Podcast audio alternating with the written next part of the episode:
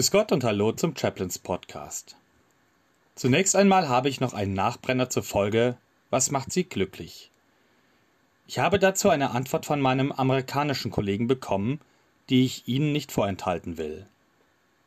Er schreibt Being husband of Sue and the father of Rachel, Keisha, Hannah and Abby makes me happy.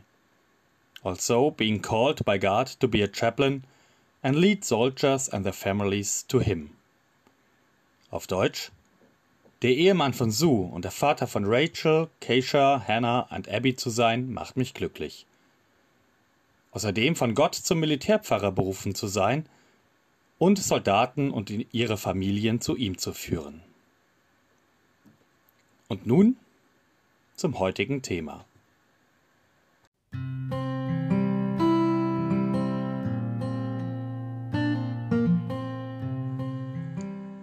Haben Sie Glück in der Schule gelernt? Ich nicht. Konnte ich auch nicht. In meiner Schule wurde dieses Schulfach nicht angeboten. Aber es gibt es. Und zwar an einer Berufsschule in Heidelberg.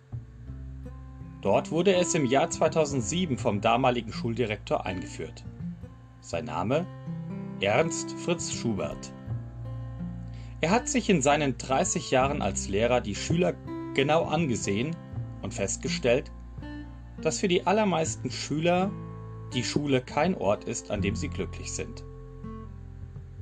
Wenn ich an meine eigene Schulzeit zurückdenke, dann hatte ich schon einige glückliche Momente. Ich erinnere mich aber auch noch sehr gut an stressige Erlebnisse. So hatten wir in der achten Klasse einen Chemielehrer, der montags morgens in der dritten Stunde regelmäßig Mitschüler an die Tafel holte um sie dort vor allen anderen zu prüfen. Sehr gefürchtet waren seine Fragen zum Periodensystem der Elemente. Ich bin damals gefühlt mehrmals gestorben vor Angst. Vor der Angst, dass ich drankomme und nach vorne muss. Kein bisschen Glück, nur ganz viel Stress. Für Ernst Fritz Schubert war klar, dass man vor allem dann gut lernt, wenn man glücklich ist. Unter Stress und Angst erzielt man, wenn überhaupt, nur kurzfristig Erfolge. Also überlegte er sich, wie man das Glück an und in die Schule bringen konnte. Er hat damals das Schulfach Glück an seiner Schule eingeführt. Denn glückliche Schüler lernen besser, sind kreativer und streiten sich nicht mit ihren Mitschülern. Natürlich braucht ein Schulfach auch Inhalte und Lernziele. Diese sind beim Schulfach Glück Lebenskompetenz und Zufriedenheit. Um diese Lernziele zu erreichen, entwickelte Ernst Fritz Schubert Unterrichte zu den Themen Geborgenheit, Sinnfindung, Weiterentwicklung der sozialen Beziehungen, persönliche Weiterentwicklung und Selbstakzeptanz.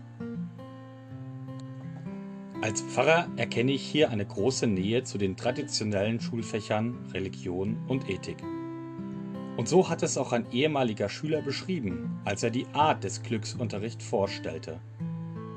Was man in Ethik gelehrt bekommt, üben wir im Schulfach Glück. Ein Unterricht, der unter die Haut geht. Als ich noch im Studium war, arbeitete ich nebenamtlich beim Dienst an den Schulen in der Evangelischen Kirche von Westfalen. Mit einem Team von bis zu zehn Personen, davon manchmal auch bis zu vier hauptamtlichen Pfarrern, besuchten wir Schulen und boten religiöse Besinnungstagungen an. Manchmal in den Schulen, manchmal in Tagungshäusern. Eine Übung dabei für die Schüler war es, sich gegenseitig was Gutes und was Nettes zu sagen.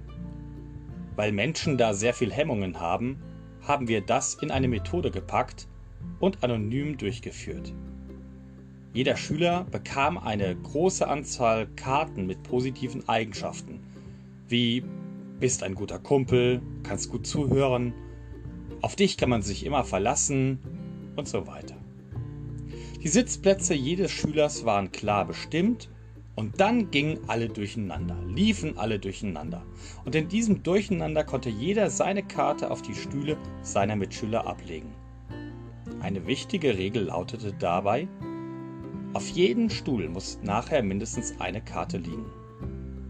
Dafür trägt die ganze Gruppe die Verantwortung. Im nächsten Schritt nahm dann jeder wieder Platz und durfte sich die Karten anschauen, die er bekommen hatte.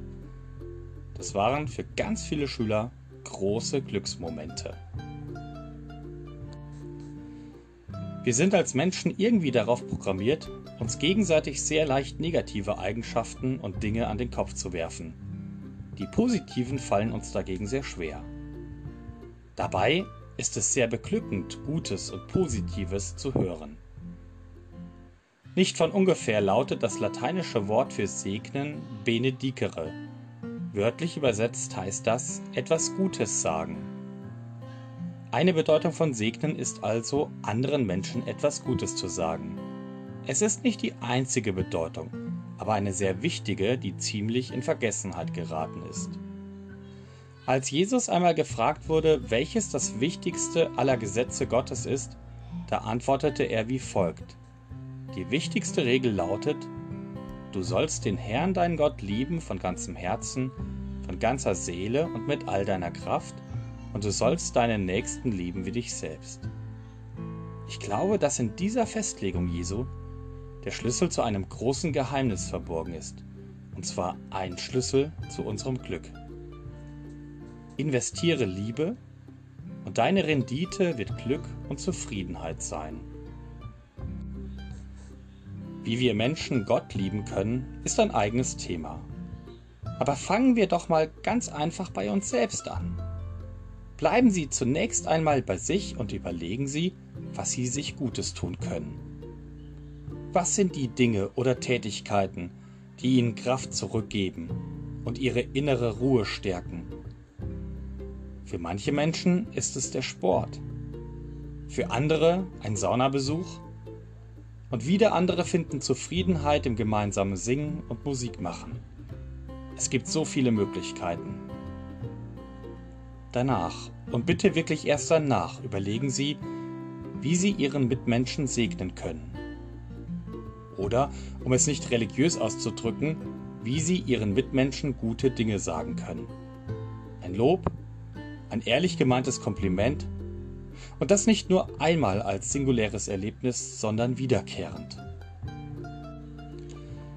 Ich bin mir sehr sicher, es wird Ihre Glücksmomente steigern und das Glück in Ihrem Umfeld deutlich erhöhen. Zurück zu der Schule in Heidelberg. Der Glücksunterricht findet immer noch statt und er hat einen Umfang von zwei Schulstunden pro Woche. Nicht mehr mit Ernst Fritz Schubert. Der Direktor ist schon in Pension. Aber seine Kollegen haben es aufgegriffen und führen sein Werk fort. Eine gute Idee und ich hoffe, dass sich dieser Unterricht auch auf die anderen Fächer auswirkt. Vielleicht besuchen die Schüler dann ihren Chemieunterricht mit einem deutlich besseren Gefühl, als ich es damals in der achten Klasse hatte. Vielen Dank fürs Zuhören. Ich bin Markus Linde, evangelischer Militärpfarrer in Mittenwald.